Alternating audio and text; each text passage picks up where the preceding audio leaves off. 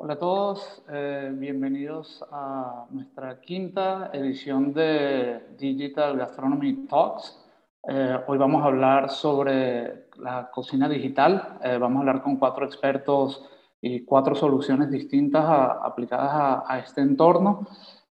comentar que, que, podemos, ya están disponibles los episodios anteriores en, en nuestro canal de Spotify, luego compartiremos el link en el chat. Eh, y también recordar que en Basque Culinary Center estamos celebrando nuestro décimo aniversario. Desde el origen la, la, institución ha desarrollado su visión de la gastronomía 360 a través de diferentes iniciativas y proyectos. Este año se celebran los logros alcanzados y los retos a futuro eh, basados en los valores de la entidad, que son la pasión, excelencia, innovación y compromiso social.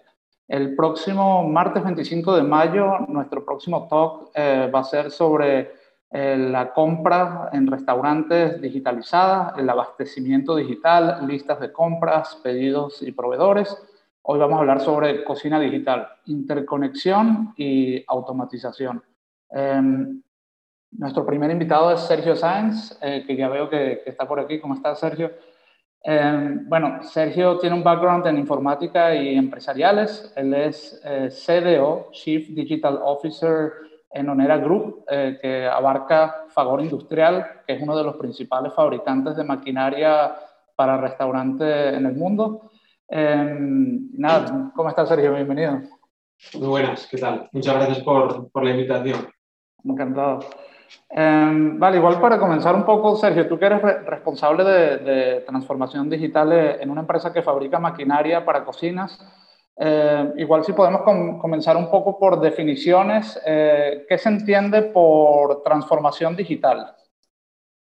Bueno, pues en, en, nuestro caso, llevar nuestra organización de un punto A a un punto B. Eh, sobre todo entender que no es aplicar tecnología por aplicar, sino porque lo que estás intentando hacer es una transformación.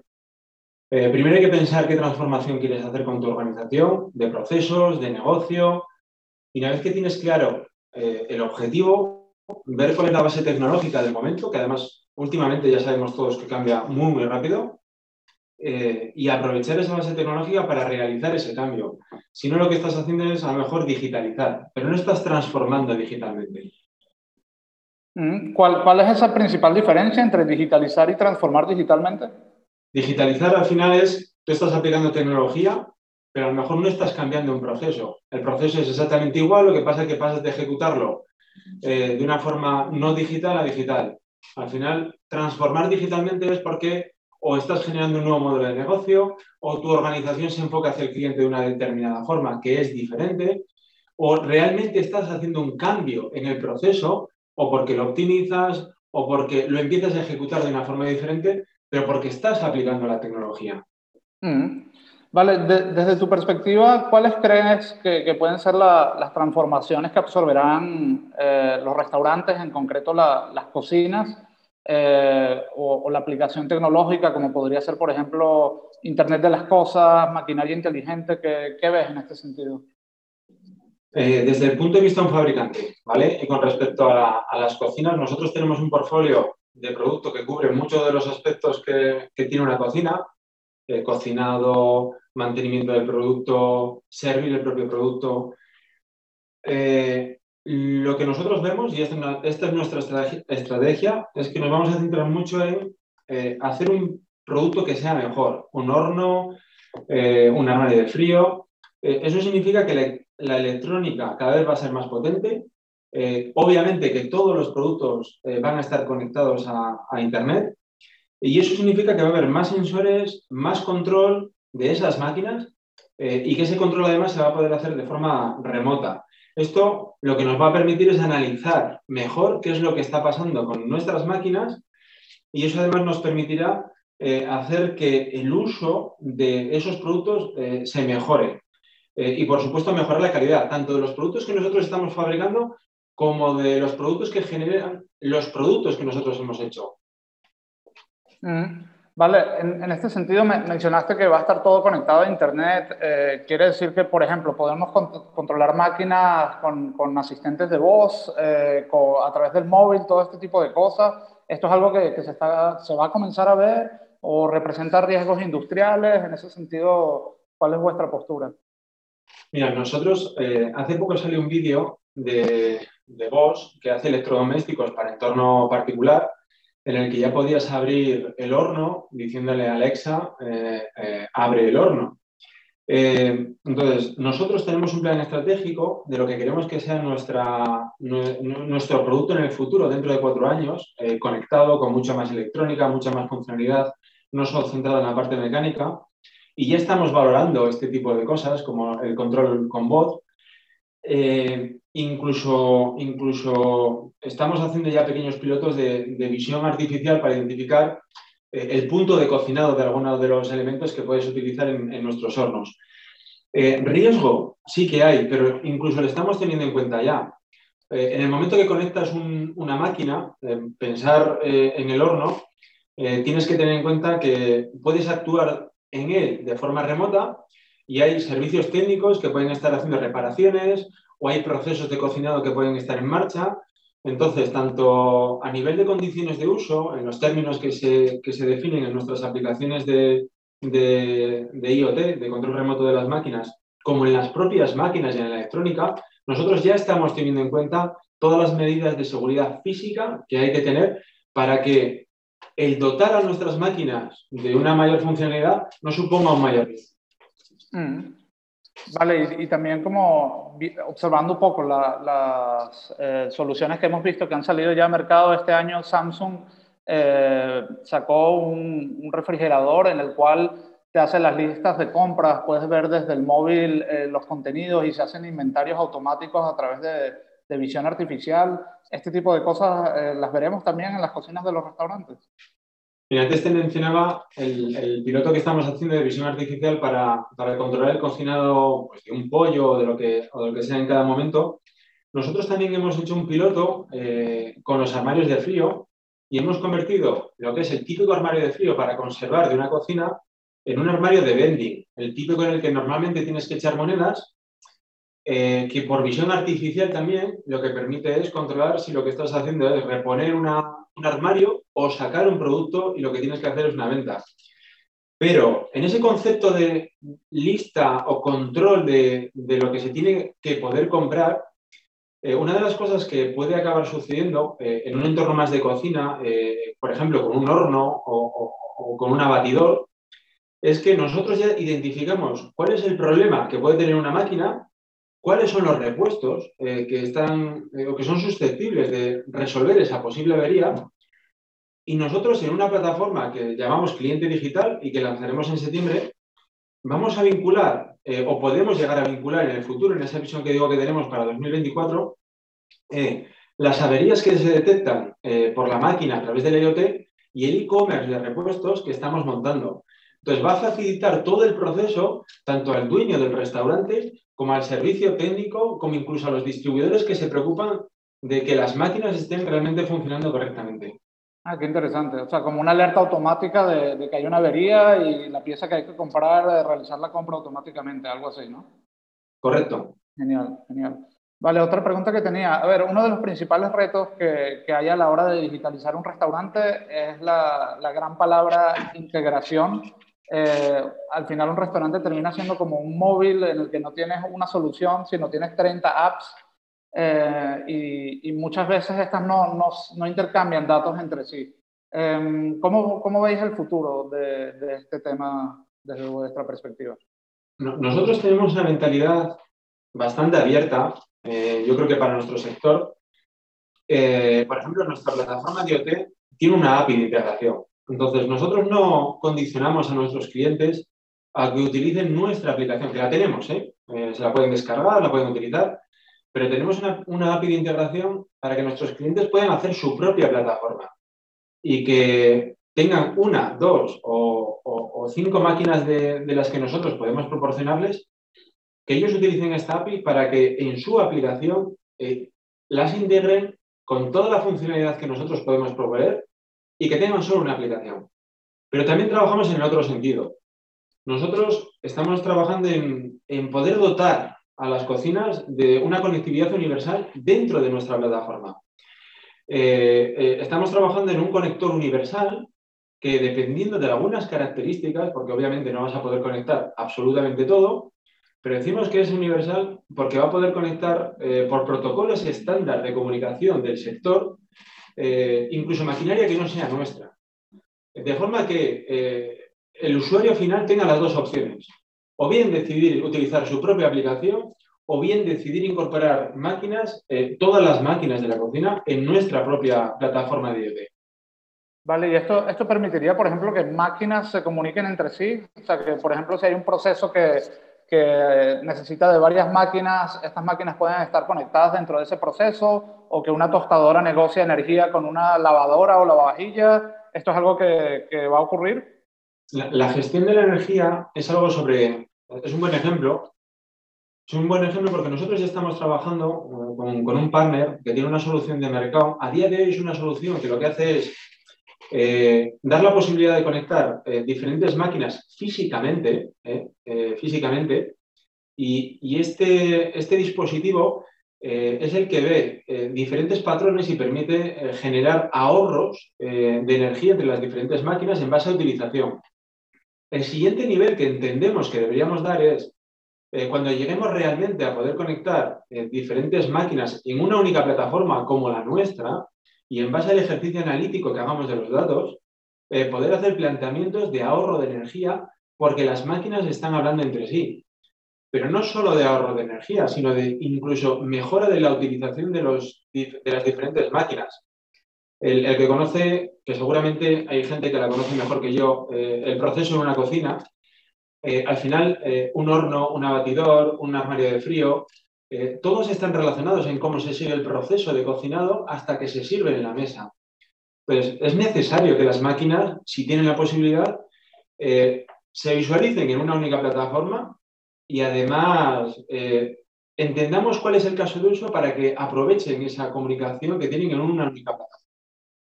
Mm.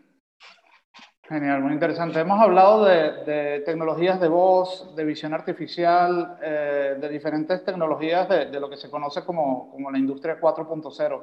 Eh, ¿Cuáles crees que serán las que tengan mayor importancia en esta transformación que, están atravesando las cocinas? Ah, ah, aquí yo veo como tres niveles, ¿vale? Eh, por ejemplo, temas de reconocimiento de voz.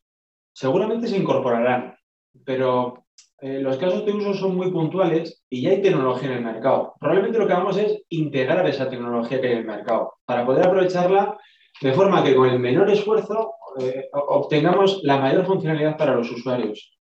Un segundo que es eh, tecnologías muy avanzadas, pero que a lo mejor no tienen casos de uso tan masivos o tan claros en, el, proceso de cocinado, como puede ser la visión artificial, que tiene casos de uso muy concretos eh, pero la tecnología no está tan masificada o tan estandarizada como el reconocimiento de voz. Y luego yo veo, además personalmente veo, eh, el tema de la analítica, eh, que es algo que seguro va a llegar porque tiene muchos casos de uso, está, es una tecnología muy, muy madura ya en, el, ámbito tecnológico y sobre la que todo el mundo está trabajando y se va a desarrollar ahí es donde nosotros eh, ya estamos empezando a, hacer desarrollos porque es donde vemos el futuro de, por ejemplo, eh, de una plataforma única con diferentes máquinas conectadas que puedan trabajar entre sí. El ejercicio de hacer analítica federada, entendiendo la cocina como un todo. Mm, genial. Vale, ya se nos está acabando un poco el tiempo para, para ir cerrando. La, mi última pregunta sería, ¿qué podemos esperar de Fagor así en el medio plazo que, que estáis cocinando o preparando para, para, sacar al mercado próximamente? Yo, yo en, en, el corto plazo te diría, en el corto plazo, eh, bueno, según he ido hablando ya he ido diciendo algunas cosas como cliente digital, eh, eh, plataforma de IoT de hostelería. esas son cosas que, nosotros ya estamos eh, testeando, eh, incluso que tenemos algunos, algunos pequeños clientes que, o sea, pequeños no, algunos clientes seleccionados que, ya están empezando a testar estas, estas plataformas.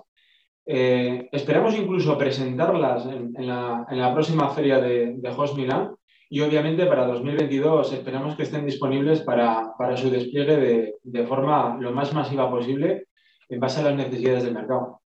Genial, genial. Bueno, Sergio, muchísimas gracias por tu tiempo. Un placer haberte tenido por aquí. A vosotros por la invitación. Gracias, gracias.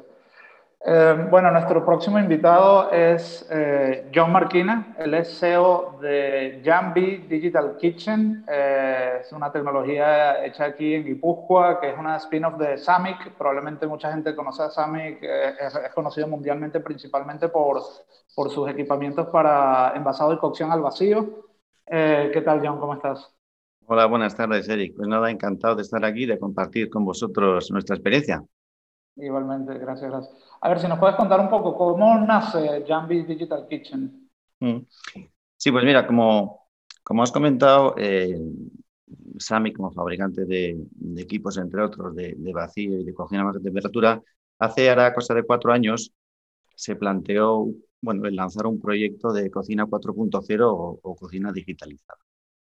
Y el objetivo de este proyecto era, bueno, de alguna manera controlar, estandarizar y digitalizar procesos culinarios. Y insisto en lo de procesos culinarios, ¿vale? Porque es, digamos, el núcleo de todo lo que ha ido ocurriendo después. ¿Qué pasa? Que, bueno, teníamos que seleccionar un primer proceso para digitalizarlo y decidimos que iba a ser precisamente el de cocción al vacío. Estudió pie a ciertos desarrollos, a ciertas aplicaciones y soluciones y al final terminamos con, con un sistema que tiene más que ver con software y con conocimiento que con equipamiento. Y fue por eso que se decidió crear una empresa nueva, que en este caso, como dices, es Yami Digital Kitchen, que tiene ya recursos propios, objetivos propios y estrategia propia. Genial. Em, entiendo que, que, uno de los principales puntos fuertes que tiene el, el proceso que, que, digitalizáis es todo el tema de poder llevar una, una trazabilidad casi al milímetro, ¿no? De, de un proceso de cocinado de, de principio a fin. Si nos puedes contar un poco cómo, cómo es vuestro enfoque, cómo abordáis este tema. Sí, bueno, como te decía, ¿no? en, este proceso que hemos ido siguiendo ¿no? de, desarrollo y en la medida que íbamos intentando bueno, descubrir maneras de digitalizar este proceso de la manera más eficiente, eh, nos encontramos con que habitualmente cuando se habla de, de conectividad y de digitalización nos referimos a conectividad entre equipos o conectividad entre equipos y personas. Y desde nuestro punto de vista faltaba un tercer elemento que, de hecho, diríamos que es hasta necesario, que es el producto. O sea, la estrella de la cocina es el producto propiamente. Y nos planteamos maneras de incluir eso en la ecuación. Lo que hemos hecho es desarrollar un lenguaje de comunicación, producto-máquina, en virtud del cual el propio producto es capaz de comunicarse con el equipamiento y transmitirle las instrucciones para que se ejecute la receta tal cual la ha pensado el chef. Todo esto se traduce en una etiqueta inteligente, ahí es donde se guarda esa información que identifica, como digo, al producto y a su proceso, que va a acompañar al producto a lo largo de las diferentes fases y además nos va a permitir trazar cada uno de esos puntos, de manera que vamos a conectar desde el origen, podemos conectar desde el productor hasta la persona que ha acabado degustando ese plato. O sea que, por ejemplo, eh, tengo una pieza de carne envasada al vacío para cocer que tiene una etiqueta de estas y la, escaneo, que sería proceso cocción, eso es un proceso, la vuelvo a escanear luego a la hora del servicio, proceso eh, regenerar sería otro proceso. Y, y, así, las diferentes fases tienen diferentes instrucciones, ¿no? Correcto, podríamos aplicar una pasteurización, podríamos aplicar un abatimiento.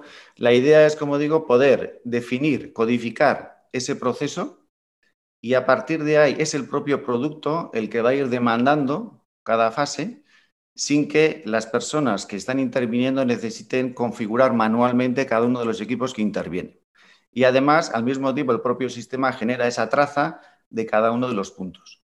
Y entiendo también que, que otra, otra de las cosas que tiene interesante es que si tengo cinco piezas distintas con cinco elaboraciones distintas, el sistema lo reconoce, ¿no? Sería escanear. Eh... Eso es. E-, esa, es. esa, es. un poco la idea, que, sea, eh, que haya un sistema de identificación del producto, con lo cual, como bien dices, si yo tengo cinco productos, cada producto va a tener una etiqueta distinta, una información distinta, se va a identificar delante del equipamiento y además le va a transmitir lo que son los parámetros de coloración propios que necesita ese producto en esa máquina, ya sea una cocción, una pasteurización o una regeneración controlada.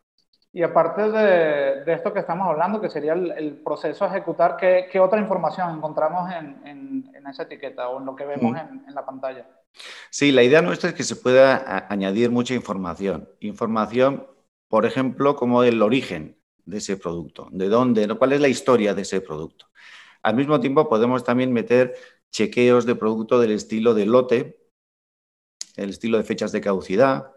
Incluso es posible que si una determinada producción, pensemos en una quinta gama, o sea, un producto que no he cocinado yo, sino que he comprado y lo quiero regenerar, si ese fabricante detectara una potencial mmm, falla de seguridad o, o, considera que ese lote no es, no es correcto, lanza un aviso a la plataforma y cualquier cliente de ese producto que escanee, que intente regenerar ese producto, recibe inmediatamente la alarma para retirar el producto.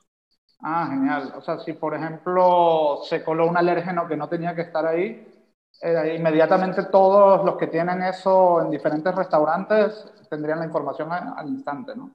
Correcto, sí. Y además, ahora que mencionas ¿no? el, el, hecho de los, de los alérgenos, eh, la, la, plataforma es una plataforma abierta, ¿vale? Entonces, la idea es que uno pueda conectar con otros softwares y entre ellos uno que entendemos que es importante o fundamental es el de las TPVs o las comandas. A partir de ahí, de, esa persona que bueno, eh, indica que tiene un problema y que, eh, bueno, pues con alérgenos o lo que fuere, como vamos a poder unir esa, bolsa concreta con ese cliente, vamos a asegurar que se le está sirviendo la bolsa que no contiene alérgenos, frente a otras elaboraciones que quizá sí puedan ser peligrosas para esa persona. Mm, mm, Súper interesante. Eh, y en cuanto al desperdicio alimentario, un tema que, que, está generando tanta preocupación en las operaciones y también a nivel ambiental y social, eh, ¿cómo, ¿cómo, abordáis este tema? Sí, de hecho diría que es uno de los elementos que más interés está suscitando en nuestros clientes porque al final va directamente ¿no? a, la, a, la, rentabilidad, de, afecta directamente a la rentabilidad de sus negocios. En cuanto a, a, a cómo lo ¿Cómo lo abordamos? Eh, claro, hay, una parte que es muy interesante de, la cocina al vacío, que es el hecho de la vida útil extendida. Por la propia técnica en sí, la, técnica culinaria, ¿no? poder envasar y ese abatimiento que hemos hecho correctamente, incluso esa pasteurización, eso nos da de inicio una vida útil de producto muy larga. A partir de ahí, lo que planteamos es una regeneración controlada, que quiere decir que yo solo voy a regenerar aquello que he vendido, esa comanda que me ha entrado. Lo que no he vendido sigue en condición de frío con una vida útil muy extendida. Y esto es lo que está permitiendo que, que, los clientes que utilicen el sistema no tengan esa merma, porque el producto tiene vida útil extendida y solo regenero lo que, lo que he vendido. Mm. Eh, ¿Piensas que, que, este tipo de soluciones me, mejoran la vida de las personas que, que trabajan en restaurantes? Hombre, yo, de hecho, te diría que, que, podríamos hasta diferenciar como dos niveles, ¿no? Eh, un primer nivel, que sería el del, el del, operador, que en ese momento está eh, en esa partida de, cocina. Eh, bueno, sabemos que habitualmente hay, momentos ¿no? muy concretos a lo largo del día del servicio en el que, bueno, hay que servir mucho producto en muy poco tiempo. Esto genera pues, bastante estrés, eh, bueno, es un entorno más o menos caótico, difícil de controlar. Y con este tipo de tecnologías que lo que hacen es simplificar y al mismo tiempo por las pantallas que, utilizamos en donde eh, vamos informando a la persona que está en ese puesto de, las tareas que necesitan su atención, mientras que le liberamos de todo aquello que va en automático, lo que conseguimos es que el proceso fluya de forma natural y con una sensación de que estamos controlando lo que está ocurriendo. Esto sería uno de los niveles. El segundo nivel sería el de, bueno, el de la persona que está, eh, pues en este caso el chef, ¿no? eh, desarrollando recetas que le permite concentrarse en una fase de, elaboración de lo que él quiere llegar a hacer y codificar esas recetas, ese conocimiento que él tiene, de manera que luego esto se pueda repetir, sin necesidad de que él esté en todo momento durante el servicio atendiendo a si se está haciendo como, como debería hacerse. Y a ver, otra pregunta sería, esto eh, hemos hablado sobre todo de procesos de cocinado al vacío, pero otros procesos y otro tipo de maquinaria podrían entrar también en la plataforma de Jambi. Sí, claro, de hecho, bueno, el, el, la ambición nuestra es que sea así, ¿no? que podamos digitalizar otros procesos porque sabemos que la, cocina no acaba en el vacío. como he explicado, el vacío, el, motivo por el que ahora mismo hemos lanzado con el vacío es porque fue el primer proceso que se seleccionó, pero em, la plataforma está abierta y tenemos APIs para que otros equipamientos, léase hornos, léase eh, planchas, léase freidoras, puedan integrarse también en la plataforma con esta misma idea de ir trazando e ir ayudando a, la persona que está allí a hacer los procesos de una manera eh, fluida y automática. ¿Cómo, ¿Cómo, ha sido la, adopción de los restaurantes que, que, están usando Jambi? Si nos puedes contar un poco esa experiencia.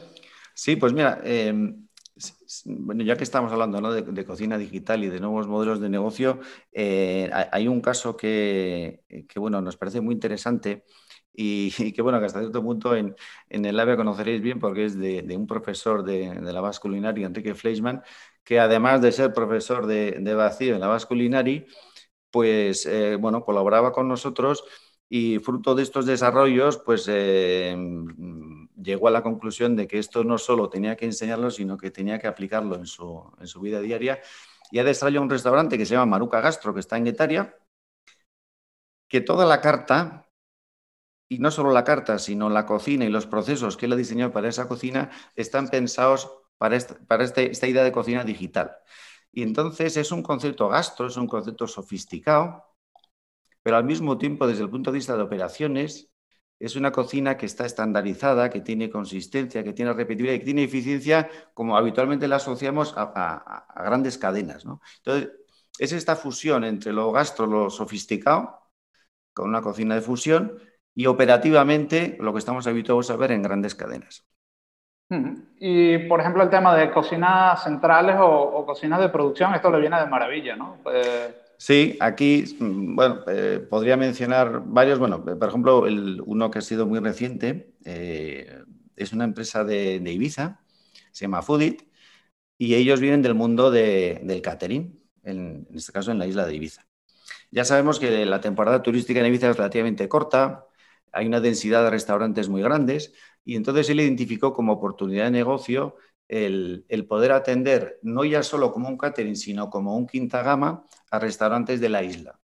Y entonces lo que ha desarrollado es un conjunto de recetas, que en su caso son todas ellas no solo al vacío, sino a baja temperatura. Él les provee el producto, pero no solo el producto, sino el producto con esta tecnología de manera que sus clientes durante el servicio lo único que tienen que hacer es escanear y se aseguran que el producto se regenera de forma controlada tal cual lo ha pensado el chef de, el chef de foodie. ¿vale? Porque sí que solemos detectar en bastantes ocasiones cuando se trata de quinta gama que un producto, una buena materia prima, bien, eh, bien tratada, bien cocinada, eh, con un proceso de abatimiento, pasteurización, todo se hace correctamente, pero luego cuando llega al, restaurante que, va a servir ese plato, pues se utilizan eh, bueno, regeneraciones no tan controladas, pues hay microondas, ese tipo de cosas, y al final hay un deterioro. Y lo que vemos es que la regeneración controlada con inmersión nos va a permitir que el producto se sirva realmente en las mismas condiciones en las que se hubiera servido si hubiera estado cocinado al momento. Em, a ver, aquí hay algunas preguntas en el chat. Eh, Rodrigo Villamar pregunta, eh, ¿cuál es el tiempo máximo de duración de vida de, un producto envasado al vacío? Depende mucho de, la proteína que estemos tratando y de lo que busquemos. En muchos casos es posible aplicar congelación y en ese caso nos iremos a un año. En otros casos, bien por la proteína que se trate o por lo que nosotros queremos hacer, no queremos congelarlo, bueno, habría que hacer ciertas pruebas, pero podemos irnos a tres, cuatro semanas. ¿Vale? Entonces es cuestión de conjugar lo que queremos hacer ¿no? como, como chef, lo que queremos ofrecer a nuestros clientes y a partir de ahí desarrollar esa receta que nos dé esa, esa vida útil más o menos extendida. Vale, y, un poco para ir terminando, eh, supongamos, tengo un restaurante y me interesa Jambi, quiero comenzar a digitalizar mi cocina un poco cómo, cómo sería el proceso, cómo sería el paso a paso, por dónde empezar. Vale, bueno, por un lado, eh, para ser cliente de Jambi no hace falta comprar nada. Nosotros seguimos un modelo de, suscripción en el que proveemos eh, la tecnología, incluso los, los equipos de, de, cocción si hiciera falta. Además, siendo ya mi Digital Kitchen, pues bueno, lógicamente todo el proceso se puede hacer de forma digital, es cuestión de entrar en nuestra página web, hay un montón, encontrar un montón de información sobre los diferentes eh, paquetes y se trata de encontrar un poco la, solución que mejor se adapta a lo que uno quiere hacer. Y a partir de ahí se podría completar la suscripción de manera digital y recibiría en su casa, en su restaurante, los equipos y la tecnología. Eh, sí que es importante inicialmente eh, entender bien qué es, o, tener claro qué es lo que él quiere hacer. ¿vale? Si quiero ser yo mi propia cocina central, voy a apoyarme en un quinta gama, eh, quiero, ser, quiero utilizar esto como elemento central de mi cocina o simplemente es un sistema que me va a aliviar parte del proceso. Por ejemplo, también tenemos casos de asadores que siguen funcionando con parrilla sin que sea al vacío, pero eh, en ciertos productos, en una parte, en un porcentaje de su carta, se apoyan en esta tecnología para que sea fluido y no les interrumpa el proceso central que es la parrilla. Entonces hay que, primero, tener un modelo de negocio y a partir de ahí ya se puede elegir el paquete y la solución óptima para su, problema. Aquí hay otra pregunta. Preguntan si, si habéis implementado Jambi en el sector geriátrico. Mm. Pues en el sector geriátrico como tal no, en el sector hospitalario sí. Eh, de hecho, parte de lo que hemos hablado antes de, los alérgenos y el poder controlar qué persona es la que está eh, bueno, pues consumiendo determinado producto es algo que aprendimos en esta colaboración en, un hospital, en este caso que era en Estados Unidos. Genial. Bueno, muchísimas gracias, John, por tu tiempo y nada, nos estaremos viendo. Nada, gracias a ti. Adiós. Bueno, nuestro próximo invitado es eh, Sergi Escolar. Eh, Sergi proviene de una familia de, arroceros eh, y nada, en algún momento que ahora nos va a contar un poco cómo, cómo surgió todo, vio una oportunidad de, de, inventar una nueva máquina para la que incluso han conseguido una, una patente para automatizar los procesos de arroz. Hola Sergi, ¿cómo estás? Hola, muy buenas tardes. Gracias por la invitación. Encantado. A ver, si nos puedes contar un poco la historia de Mincook, cómo, cómo nace, cómo fue esto. Bueno, pues en definitiva, Mincook eh, nace eh, como necesidad de ofrecer un resultado predecible siempre al comensal. Entonces, eh, empezamos en, nuestra, nuestra historia, pues empezamos en un restaurante haciendo arroces, cocinando arroces y nos damos cuenta de la importancia primordial que tiene la repetitividad de la experiencia por parte del comensal y de lo difícil que era esto conjugar con, nuestro, eh, con nuestros sistemas de cocción que no tenían ningún tipo de control sobre el fuego, sobre la llama a gas. Nos dimos cuenta que esto era un, un problema que nosotros teníamos, estábamos trabajando a una altísima intensidad, hablamos que estábamos trabajando con 30 paelleros simultáneos, imaginaros, ¿no? ¿Vale? Con todo esto lo que representa y todo el personal que teníamos que tener atrás para poder manejar eh, semejante volumen. Y con la dificultad que eh, cada uno de los platos que en nuestro restaurante y en cualquiera eh, recibe después un examen final por parte del comensal, teníamos la necesidad imperiosa de que esos comensales recibieran el resultado que nosotros queríamos siempre al menos en el proceso de cocción. A partir de ahí, vimos que realmente en el mercado no había nada que nos eh, controlara, que tuviera el, control electrónico sobre la llama del fuego. Entonces, a partir de ahí empezamos a, estudiar. Yo inicialmente quería simplemente que se apagara, porque para cualquier cocinero, para cualquier restaurante, tener el control del fuego es tener el poder en el proceso de las cocciones, de las cocciones que se hacen a fuego.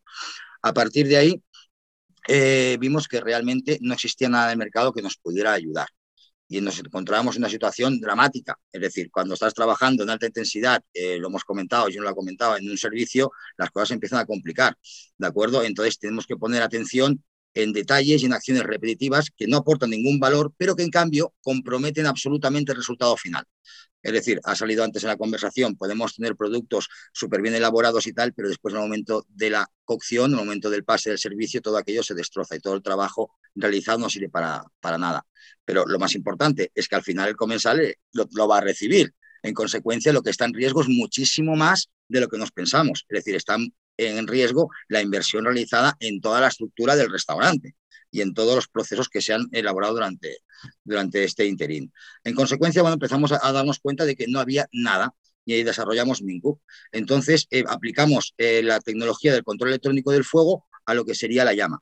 Y a partir de ahí, nos, eh, en la parte del estudio, fuimos profundizando cada vez más y le fuimos dando más aplicaciones. Ya no solo que se apague solo, sino que dé instrucciones al usuario de las acciones que tiene que realizar, que cambie las intensidades, que controle las temperaturas, ¿vale? Eh, que se apague cuando está realizado y en su punto. Y además, lo más importante es que no solo que tenga grabadas unas elaboraciones previas para las recetas de arroces y otras elaboraciones, luego, luego hablaremos, ¿vale? Eh, sino que realmente sea modificable por el propio usuario, ¿vale? Para que se adapte a sus recetas, usos y costumbres eh, y el punto deseado del arroz. De forma manera de que siempre el, el arroz, mm, la paella tendrá, o cualquier otra elaboración que se cocine, tendrá un resultado perfecto, mimético. A ver, porque entiendo que, una de las cosas más críticas en el arroz, sin duda, es el, punto de cocción, eh, por lo menos en lo que es el cocinado, y, para, o sea, y luego estos efectos como el socarrat, ¿no? Que requieren subir, hacer, subir, bajar y luego al final volver a subir, como este tipo de, de gestos, y esto lo, lo habéis integrado con un termómetro láser, entiendo, ¿no? Que, el termómetro le indica la llama cuándo tiene que subir o bajar. Efectivamente, nosotros hemos convertido eh, el fuego en una, en, una herramienta inteligente, donde nosotros controlamos el fuego, ¿vale? Entonces, ¿lo controlamos cómo? Pues a través de la temperatura, a través de la intensidad, a través del tiempo, a través de los diferenciales de gradiente, ¿vale? A través de confirmaciones que pueda realizar el usuario. Pero es que además tenemos control de otras variables que podrían interferir en, el proceso de cocción, como la presión atmosférica, la altura que hay respecto al nivel del mar o la humedad relativa. Toda esta información la vamos a tener en Mincup a la hora de eh, grabar una receta. Con lo cual, una vez desarrollada esta receta, la máquina nos va a dar las instrucciones para que el usuario, sea quien sea, aunque sea la primera vez que hace una paella, la haga exactamente igual que el maestro paellero que la ha grabado con lo cual el resultado siempre será exactamente el mismo, con ese punto que ha buscado, que se ha grabado, es decir, para que sea siempre el punto exacto de cocción de arroz. Y con esta, con esta tecnología, esta combinación de, termómetro láser con llama, habéis conseguido una patente, que, esto no es nada fácil. Igual si nos puedes comentar un poco cómo fue esta experiencia. Bueno, el, proceso empezamos eh, realizando el estudio por allí para saber si valía la pena desarrollar o no el proyecto y sobre todo para ver si habían otros que ya lo tenían resuelto. Es decir, nosotros, nuestro trabajo al fin y al cabo es eh, resolver problemas y nosotros teníamos un problema. Este problema no es solo nuestro, sino que es común a, todos los restaurantes o cualquiera persona que maneje el, fuego, es decir, poder controlar el fuego. Eh, sí que había una, cierta, una, una serie de, patentes en el mercado. Donde más, evidentemente, está desarrollado es en las soluciones eh, eh, que eh, calientan mediante sistemas eléctricos, por decirlo, por englobar todos los sistemas de una vez. Pero desde el punto de vista de la cocción del gas, no estaba nada desarrollado.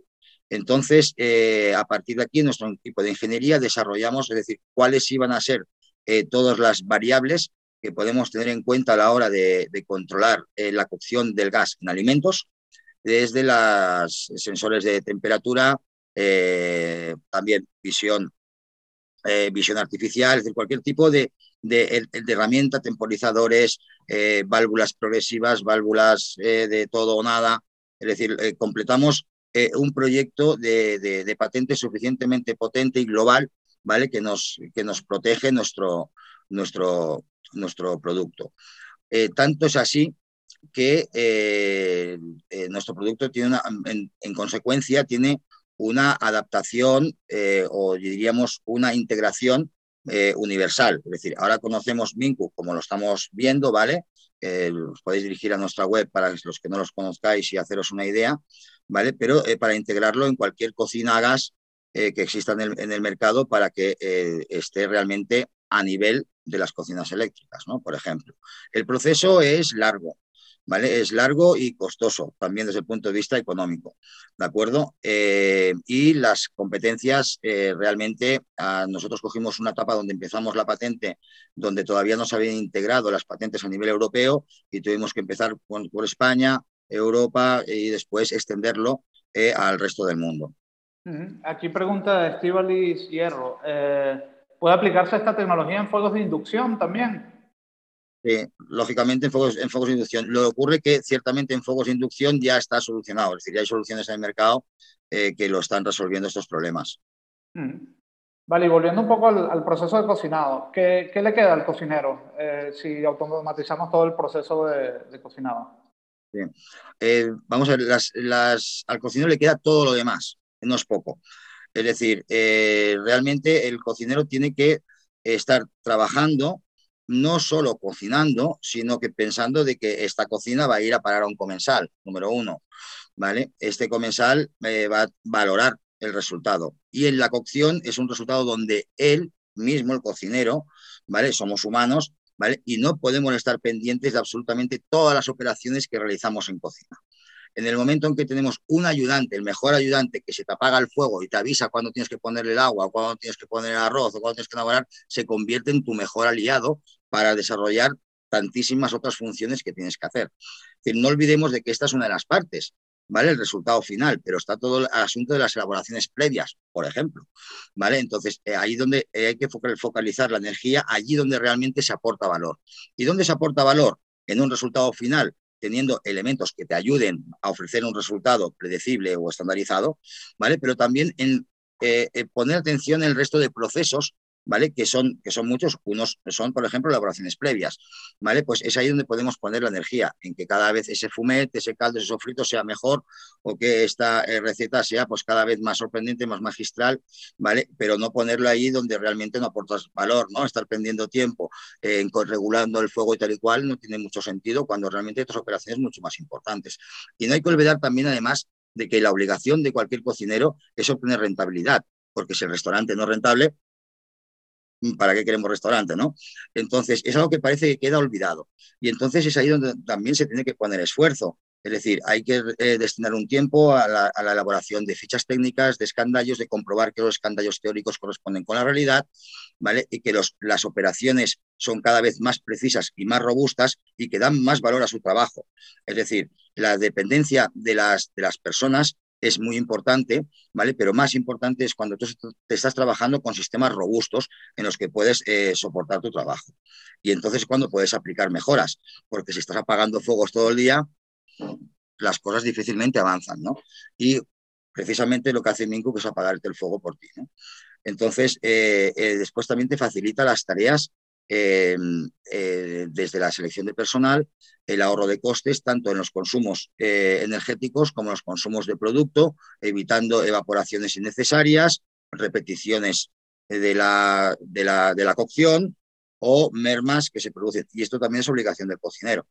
Entonces al cocinero le quedan muchísimas cosas y, y bueno, la verdad es que lo que hace Minku en este caso, o cualquiera de los elementos de cocción que hemos estado hablando, es ser los mejores aliados para que los cocineros puedan triunfar.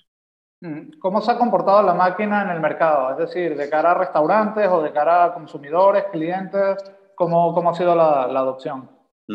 Nosotros eh, cuando empezamos a, testear el, el, producto, ¿vale? Lo empezamos pues en cuatro o cinco restaurantes eh, para ver cómo, cómo funcionaba. Nos, nos eh, intrigaban esta, en esta fase de testeo ¿vale? dos cuestiones. Primera, cuál iba a ser la percepción del comensal.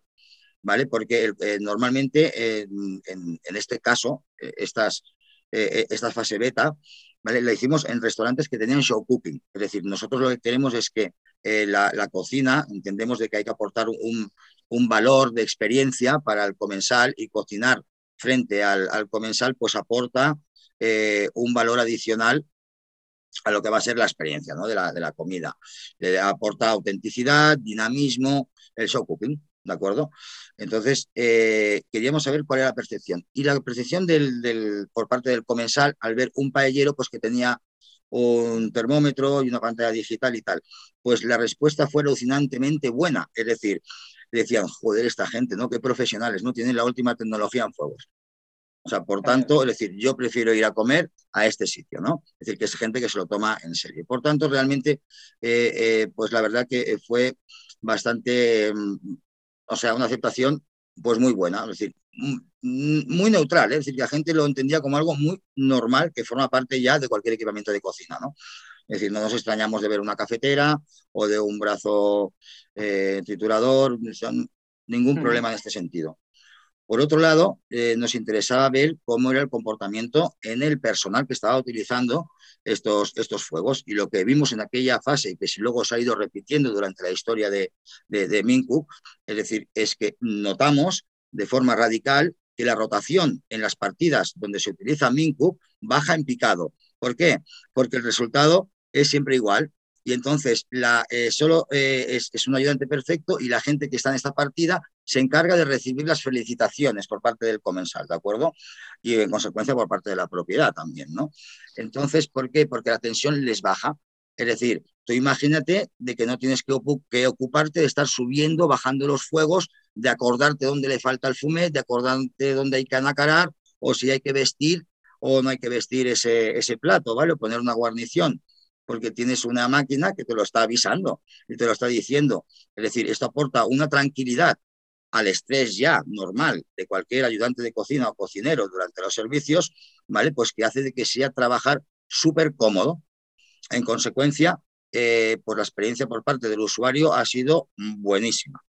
Y después, por otro lado, sobre todo por la propiedad también de, de, los restaurantes o de cadenas de restaurantes o hoteles que están implementando nuestra tecnología, pues encantados de la vida, porque tienen menos problemas a la hora de esta rotación, les baja del personal, a la hora de seleccionar personal y la curva de aprendizaje es mmm, una mañana, ¿vale? Con lo cual, eh, pues encantados de la vida. Pero sobre todo al final es porque eh, se sustenta el negocio en una base mucho más robusta, donde se están, son los sistemas y los procesos los que soportan eh, todo el riesgo y el resultado final, ¿vale? Y las personas forman parte de colaboración, ¿vale?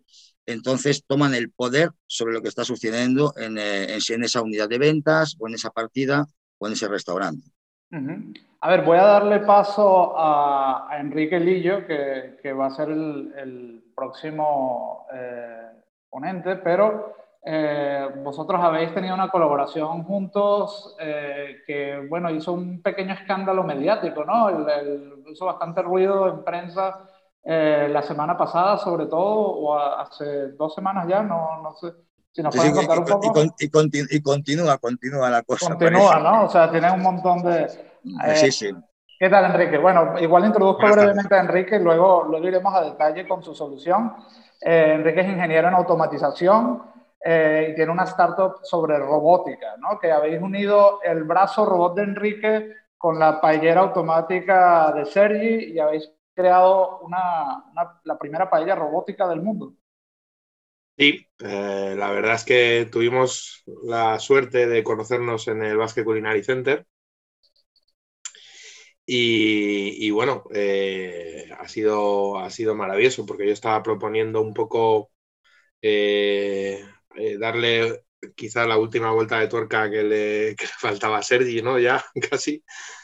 Y eh, al, asunto de cocinar, ¿no? Y un poco a, estandarizar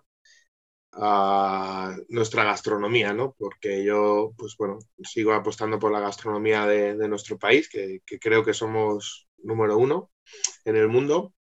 Y, yo creo que es considerada así eh, por, el resto de los países, ¿no?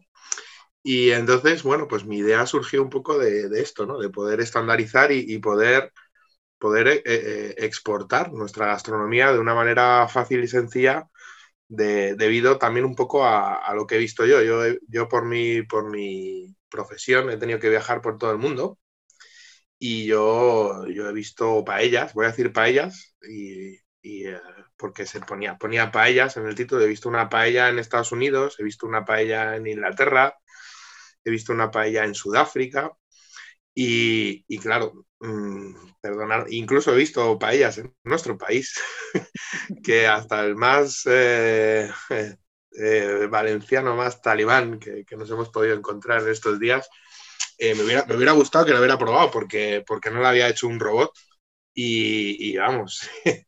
Entonces, ¿qué ocurre? Que, que, que, gracias a la tecnología que está, que está están utilizando la gente de Minku, ¿no?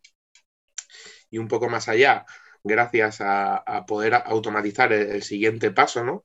Tenemos la capacidad esa, ¿no? De, de, de llevarlo, de llevarlo a, cualquier parte del mundo de, sin, tener, sin depender de, cualquier otra persona, ¿no? de, depender de las personas precisamente para, para eso, ¿no? para estandarizarlo. ¿La primera paella robótica que hicisteis eh, fue en HIP o en Madrid? la, primera, la primera paella completamente robótica, o sea, ya, porque robótica ya era con el Minku, ¿no? Pues al final el Minku que es un robot, ¿no? No, deja de ser un robot. Claro pero la, primera palla robótica se hizo encoslada en mi, en mi, taller y, puedo decir que fui el primero en comérmela. Porque claro, imagínate todas las, pruebas que estuvimos haciendo y demás, ¿no? Eh, pero sí, la primera palla robótica así a, vistas del mundo eh, fue, fue en el HIP, en el HIP, en Madrid, en la, feria del HIP, y, la verdad es que ya a partir de ahí fue, fue un éxito. Lo que pasa que, bueno, no, fue tan mediática quizá porque, bueno, la de HIP fue eh, la primera feria también después eh, post-COVID, ¿no? Y bueno, ahí hay mucho, mucho, mucha historia, ¿no? Que, contar, ¿no? Pero, pero no ha sido ahora en, Málaga, en la feria de Málaga, donde, nos han ayudado bastante también en, lo que se hizo viral. Se hizo un poquito viral. En su momento de, de visteis en prensa más de 30 artículos en medios internacionales, ¿no? Bueno, al final fueron 160. 160, desde Sri Lanka, pasando por Rusia, eh, Estados Unidos, Japón, bueno, toda Sudamérica, Europa, por todo el mundo. Por todo el mundo.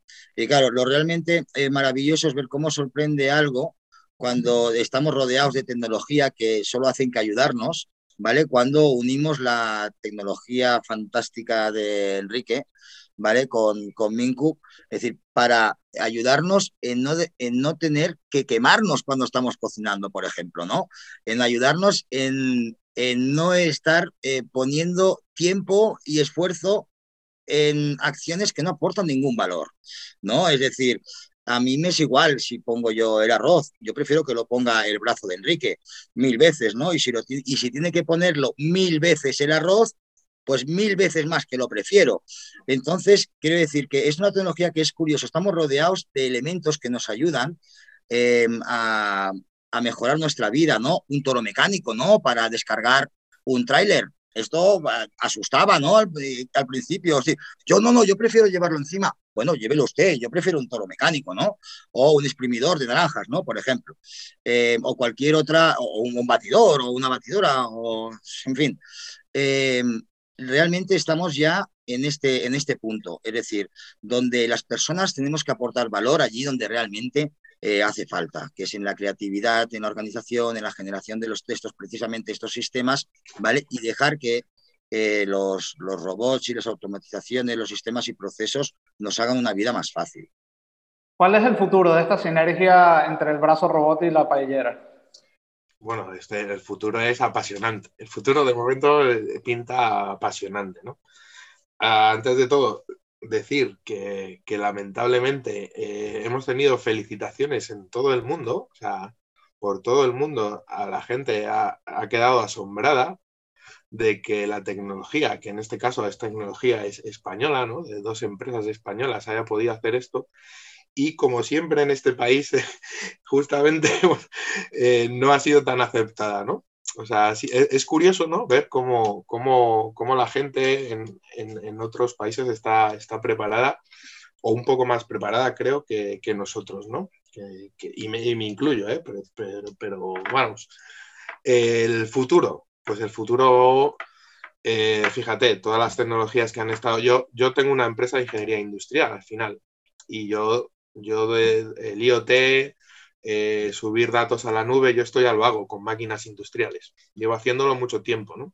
Las comunico, las guardo alarmas, eh, hago mantenimientos predictivos. Todo esto yo, yo, yo, lo llevo haciendo 15 años, ¿de acuerdo? En la industria.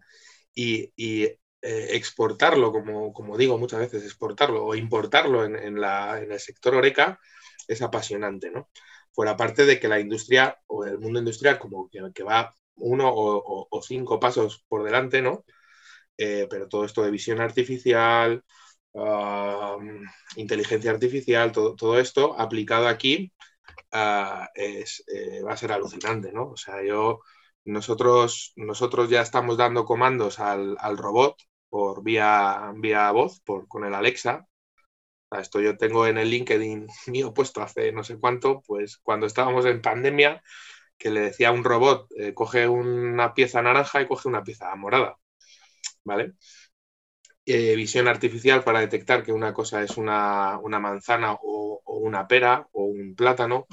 Eh, esto ya, esto ya, eso esto existe. Lo único que tenemos que integrarlo, ¿no? Y hay un paso ahí, primero, de que la gente lo entienda, que, creo que, va a ser lo más complicado. Y segundo, de que, bueno, que, de darle la fiabilidad, tal como está funcionando ahora el Minku, ¿no? Que te dé la robustez como para poder utilizarlo en el día a día. Y por tu parte, Sergi, ¿qué, ves en el futuro de estas sinergias? Bueno, la verdad es que el, el, futuro, que yo diría que es ya casi presente, ¿vale? Lo veo también apasionante, ¿no? Porque se está convirtiendo en realidad. Es decir, estamos recibiendo ya pedidos del robot para hacer paellas en diferentes partes del mundo, con lo cual es, un, buen, es un buen comienzo. ¿vale? Pero eh, sí que es cierto que la, aplicación de esta tecnología cada vez eh, va a ser de forma, va a crecer de forma exponencial. Es decir, fijaros ahora todo el crecimiento que vamos a tener en, eh, o que tenemos, ¿no? A nivel general, ¿no? De dark kitchens o de cocinas centrales y tal. Es un mercado alucinante, ¿vale? Donde realmente allí podemos aportar soluciones y resolver problemas eh, que son ahora muy críticos, ¿vale? Desde el punto de vista de la seguridad, que se ha, hablado, se ha hablado, antes, ¿no? desde el punto de vista de la repetitividad de las operaciones de las curvas de aprendizaje, ¿vale? De resolver problemas horarios, de resolver infinidad de, problemas que ahora en las dark kitchens van a ir surgiendo para eh, ser pues, más rentables y más eficientes. Y nosotros ahí tenemos muchísimo por aportar, entre, entre otras muchísimas cosas, ¿no? Mm, genial. Bueno, en este punto me, despido, Sergi, para, para continuar con, con Enrique y, nada, muchísimas gracias, es un placer haberte tenido por aquí. Nada, un lujazo compartir con vosotros y bueno, cualquier cosa estoy a vuestra disposición. Y a todos los espectadores y participantes eh, a través de nuestra web o del mismo chat contestaremos a todo el mundo. Muchas gracias. Genial. A ver, Enrique, continuando un poco, porque eh, tú desarrollas robots, brazos robots, pero claro, en este caso habéis hecho ruido haciendo paellas, pero no hace solo paellas, ¿no? En principio se puede programar para casi cualquier proceso de cocinado. Sí, o sea, nuestra idea, como te he comentado antes, ¿no? Es, es intentar exportar o estandarizar la gastronomía española y poderla llevar a cualquier, a cualquier país, ¿no? Para, para que no me ocurra cuando viaje ver una paella de estas amarillas, ¿no? que me dé, me dé pena comérmela. Y entonces sí, efectivamente, eh, bueno, ha, surgido una gran sinergia con Mincook. De hecho, eh, tiene su camino y como estaba diciendo Sergi, o sea, el futuro que se va haciendo presente, eh, el día a día, o sea, yo hablo con Sergi todos los días casi, porque el futuro se va haciendo presente muy, muy, muy, muy rápido. Y, y, es una línea muy, muy interesante. De hecho, ya estamos trabajando para, para poner en nuestro robot eh, hasta 5 Mincook y poder eh, hacer eh, la automatización de, de, cinco payeros a la vez. Mm. A ver, aquí algo que me parece importante comentar es, el tema de definiciones, porque entiendo que, que, lo que vosotros hacéis dentro del mundo de la robótica es lo que se conoce como un cobot, ¿correcto? Y, Si nos puedes explicar un poco. Sí, es importante. Nosotros apostamos por la tecnología de, de robots colaborativos. Y, es, un dato bastante importante porque los robots colaborativos, ah, que se llaman cobots, ¿no? con la C, no con la R, eh, se diferencian de los robots industriales, los que utilizo yo en, líneas de automoción o en líneas de automatización, los que fabrican los coches, vamos. Eh, estos, eh, fijaros siempre que, que, parece que no, pero están enjaulados, ¿no? A diferencia, los cobots tienen sensores, aparte de otras, otras eh, características, pero la más importante, la que quizá mejor se entienda como colaborativo, es que tiene sensores en todas sus articulaciones y eh, son capaces de detectar las fuerzas con las que se están moviendo. De tal forma que una persona, eh, en cualquier momento, con la mano, con simplemente ponerle la mano y sujetarlo, es capaz de pararlo sin que le haga daño. ¿De acuerdo? Esto, a diferencia de un robot industrial, no ocurre. O sea, un robot está soldando coches o está moviendo piezas en, la industria, eh, le, puedes poner la mano que, y te la corta. Que te la va a llevar o que te va a aplastar o que te... Esto no. Entonces, ¿qué ocurre? Que la tecnología, de hecho, una de las controversias precisamente del, del robot payero, ¿no? Este era, ¿quién? Decían, eh, ¿quién, ¿quién prueba la sal? ¿O quién...? No, no, es que, perdonen ustedes, o sea, este, este robot es un ayudante y es un robot colaborativo. Entonces, el chef puede pasarse por la mesa del robot y mientras el robot está cocinando, no, le causará ningún peligro porque el, chef podría probar la sal, rectificar, subirle un puntito al fuego, bajarlo, decir, o, un tiempo extra de secado, que esto ya lo tiene implementado Mincook. O sea, puede trabajar codo con codo con las personas. Esta es la diferencia del robot colaborativo y es por el que estamos apostando. Por supuesto, eh, la tecnología del robot industrial se utiliza y se seguirá utilizando. Y ya se, ya se, yo creo que, vamos, ya se está utilizando precisamente en, las fábricas donde se hace en quinta gama y demás, o, caldos, o, de, sea, ya fábricas de alimentación que utilizan robots seguro, segurísimo, en la parte de paletización o en la parte de cortado. Hemos visto robots cortando grandes piezas de carne. O sea, que al final los robots están ayudando. Esto es, esto es un, punto a, a mayores, ¿no? Vale, supongamos que, alguien está abriendo un restaurante y le interesaría incorporar un cobot eh, para, para, una tarea en concreto. Em, ¿Cómo es este proceso de, supongamos, para hacer tortillas de patata? Em, ¿Cómo sería el proceso para, para, para diseñar eh, o enseñarle al robot a, a hacer algo así? Bueno, o sea, hay que, hay que primero apuntar que no todo es automatizable, ¿no? todavía, pero eh, que sí es importante eh, que hay partes que son muy repetitivas, que son las que sí son ah, donde tiene la aplicación la robótica ¿no? y la automatización.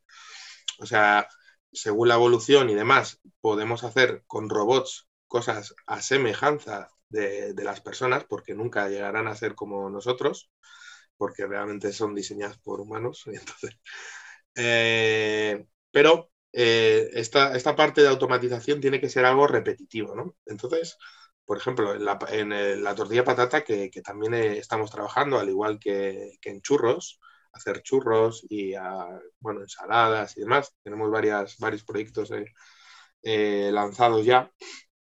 Eh, al final lo que hay que buscar es la parte repetitiva, la parte cansada, la parte tediosa o la parte importante en la que no te puedes despistar, ¿no? que es la que comentaba precisamente Sergi, y automatizarla. Entonces, eh, en la automatización, en la cocina y en la industria y en cualquier lado, eh, yo siempre digo lo mismo, o sea, hay que empezar por muy poquita cosa, por una pequeña parte e ir creciendo, porque si no, es imposible abarcarlo. Entonces, hacer una tortilla de patata, pues probablemente lo primero que, o sea, nosotros cómo funcionamos es ver las necesidades y si una persona quisiera hacer una tortilla en su, patata, en su cocina, pues miraríamos precisamente lo que necesita, miraríamos su espacio, haríamos un proyecto de ingeniería con su layout, con su cocina, con sus instrumentos o utensilios de cocina. Lo que nosotros proponemos siempre es hacer una, una pequeña simulación del proceso porque esto se hace en la industria, pues precisamente gracias al software y gracias a las, nuevas tecnologías, todo esto se puede ver mucho antes sin tener que ni comprar el robot, precisamente. Vale, esto es una simulación en, con modelos en 3D, ¿no? Que sería claro, claro, es, un videojuego, como un videojuego del proceso. Es casi, eh, incluso ahí con, con realidad aumentada, que podrías estar dentro de tu cocina simulada virtualmente y ver cómo está trabajando el robot y qué procesos está haciendo. Y una vez que hemos simulado y hemos validado con el cliente, pues lo que hacemos es ya directamente fabricar y, ponerlo en marcha. Todo esto, muy importante, todo esto, desde el principio, nosotros también proponemos, porque la industria así lo exige, es un proyecto de certificación. Certificación en cuanto a seguridad y marcado CE. Súper importante, porque bueno, los robots los, robots colaborativos son colaborativos, pero solo el robot. Pero dentro de una aplicación ya puede que no sea un robot colaborativo con un cuchillo, deja de ser colaborativo. Porque por mucho que le pongas la mano para pararlo, si tiene un cuchillo, te puede hacer algo. Vale, vale, entiendo. O sea que A ver, y la, otra pregunta que tenía es, eh, ¿hay un match entre la simulación que se hace y luego la ejecución? O sea, ¿eso va al pelo o podría tener...? de, hecho, de hecho, ya te digo que muchas veces eh, se puede, eh, dependiendo del simulador, nosotros hay, hay varios simuladores, dependiendo de cuánto llegues al fondo de la cuestión de, en simular, se puede exportar el software que, que se ha generado e importarlo en el robot para que directamente lo ejecute. O sea, es, una preprogramación. bueno, en la industria incluso se llama gemelo, gemelo virtual. De hecho, es lo que se utiliza normalmente cuando en una línea de, producción de automoción o del móvil famoso eh, Apple o cualquiera, ¿no? Esto, eh, cuando han sacado el nuevo, el nuevo iPhone, eh, eh, la fábrica tiene un gemelo digital completamente simulando la, misma fábrica y ya está trabajando en el siguiente iPhone. O sea, no, o sea cuando sacan el nuevo iPhone, cuando se está fabricando el, último, en el software ya se está simulando la fabricación del siguiente. Mm. Y esto es lo que nos permite esta, esta evolución tan, tan exponencial. ¿no? Mm, qué interesante. Vale, y, si hablamos de procesos más complicados, como podría ser un rollito de sushi, en ese caso, eh, ¿qué, diferencias importantes hay? Bueno, eh, en el, rollito de sushi es un gran reto, es un, es un gran reto eh, y efectivamente ahora mismo un brazo robótico como los que estoy utilizando yo, los, los que estoy integrando yo, con una mano robótica y demás, eh, es, incapaz de hacerlo. Pero sí es cierto que hay otros, hay robots. Lo que pasa que nos, no, no, queremos entender que es un robot, como ha explicado Sergi, yo siempre lo explico también. O sea, la máquina de, zumo, de, zumo, de naranja, que le pones las naranjas por arriba y te devuelve un vaso con un zumo de naranja, ¿verdad? Eso es un robot. Es una máquina automática, es una automatización de hacer un, de exprimir una naranja al igual que una máquina de café o demás. Entonces, ¿qué ocurre? Que hay robots que son máquinas, podríamos llamarles máquinas, que ya están haciendo sushi. Eh, entonces, que, al final lo que, lo que yo propongo es integrar, ¿no? O sea, yo integraría, como estoy integrando, ¿no? La máquina de, de Mincook, ¿no? El ser, eh, de Sergi, la máquina de Sergi y Mincook, con, con, un, con, un, brazo robótico para que termine de montar el plato como, como es debido. Entonces, yo ya tengo de hecho, en Japón y China, que es, eh, Existen. están, están ya, o sea, simplemente eh, eh, son una especie de tolvas y demás, y que la verdad es que tienen una pinta excepcional. Y bueno, estamos empezando, todavía no, pero queremos, queremos empezar pues mm, para, para hacer sushi, sí. Vale, y luego el tema laboral. Muchas, muchas personas a lo mejor te ven a ti como un villano que, que vino a, quitarle trabajo a cocineros. ¿Qué, qué puedes decir en ese sentido? Bueno, esto, esto ha pasado ya desde la primera revolución industrial con, con los telares, eh, luego la automoción, luego así, así, así, y esto, y esto ha seguido siendo así, ¿no? Y creo que ya Sergi lo ha comentado un poco antes, ¿no? Yo, o sea, a mí, a mí me cuesta mucho que, tengamos aquí en, un móvil, mm, digo, en los países desarrollados. ¿eh? Que tengamos un móvil y que haya gente en, una fábrica de ruedas cargando ruedas de recién fabricadas que pesan 10, 15 kilos a mano en un camión para transportarlas. O sea, quiero, quiero o sea, eh, Seri ya lo ha comentado, ¿no? El toro mecánico que te ayuda a llevar ni siquiera un toro, o sea, que hay mucho trabajo por hacer. Es decir, hay una gran diferencia de aplicación de industria y de, y de cosa desindustrializada, ¿no? Otro problema, por ejemplo, que existe eh, y, es mucho más grande que el sector de la hostelería es en el, en el agri, agritech, ¿no? Que está, está empezando a subir, porque es que no hay mano de obra. O sea, yo tengo clientes que me dicen que se tienen que ir a Rumanía tal, con avión para, para traer gente para poder recoger fruta. Cuando nadie quiera eh, hacer los trabajos repetitivos, los trabajos, como hemos dicho, ¿no? al final el robot no deja de hacer que repetir una receta, remover y echar los, los condimentos. Necesita una persona por detrás, necesita un chef que haya desarrollado esa receta. ¿Y por qué? Porque es precisamente, que siempre lo digo también, ¿no? Eh, que es lo que nos diferencia precisamente de los robots, que nosotros, nosotros somos creativos, ¿no? Los humanos somos creativos. Pero si estamos allí uh, atentos de que se me quema el arroz, atento de que tengo que echar fumet, pongo el ejemplo del arroz porque estamos aquí los dos, ¿no? Pero, pero válido para cualquier otra cosa. Son, o, llevando, cargando ruedas para, para cargar un camión, eh, eh, yo creo que estamos preparados para otra cosa. O sea, los, humanos nos diferenciamos precisamente de eso, ¿no? De los robots, que estamos preparados para otra cosa. Eh, el, tema, el tema laboral, bueno, la robótica es cierto que desplaza, desplaza trabajo, eso es, inevitable, pero, pero también genera otro trabajo. O sea, genera otros trabajos más especializados y que, te permiten desarrollar, desarrollarte más como, como humano, vamos a llamar, ¿no? Mm. Sí, sí, no, lo, entiendo perfectamente. O sea, y, y, y, efectivamente, claro, eh, habrá trabajos, pero que, que, es que luego habrá gente que no quiera cocinar, o sea, quiero, quiero decir, no quiera remover un arroz. O sea, seguramente, igual que está pasando ya en el sector de la agricultura. O sea, ¿qué, es que está pasando? Que no hay gente que recoja la fruta que nosotros nos queremos comer nosotros mismos. A ver, y para ir terminando, porque ya nos hemos pasado un poquito del tiempo, si nos puedes contar eh, los próximos pasos que, tenéis pendiente en el, eh, desde BR5. Bueno, estamos, estamos muy a tope. El, el, el, que más ilusión, el que más ilusión me hace es precisamente pues, con, con, con vuestra ayuda, con, con, la ayuda de Basque Culinary, uno de los accionables es el que yo, el que yo, el que yo me gusta decir, ¿no? Que es el de la, receta robótica, ¿no? La receta robótica eh, con cinco pases que, vamos a, un pequeño menú, de cinco pases de degustación. Entonces, con ayuda del Basque Culinary, cinco chefs, ¿verdad, Enric? Mm. O sea, Eric, eh, cinco chefs están preparando cinco pases para un menú, yo, yo lo llamo, me gusta darle nombre a todo esto así eh, de ciencia ficción, eh, menú gastronómico robótico, ¿no? un menú gastronómico o experiencia gastronómica robótica, ¿no?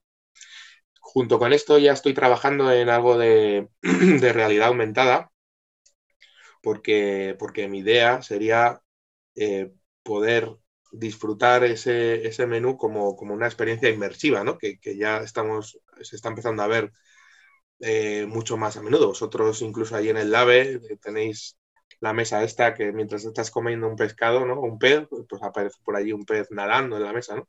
Mm. Pues yo ya estoy trabajando un poquito en realidad aumentada y me gustaría poder sentarme delante del robot nuestro con unas gafas y, que, que, me estuviera comiendo este menú que, que estamos preparando en conjunto con, con el básquet en, no sé dónde, no sé si en Marte, o sea, que, que estuviera en otro mundo, no, no, no lo sé, ¿vale? Para, para, generar la experiencia, ¿no? Para, para, para generar esta experiencia.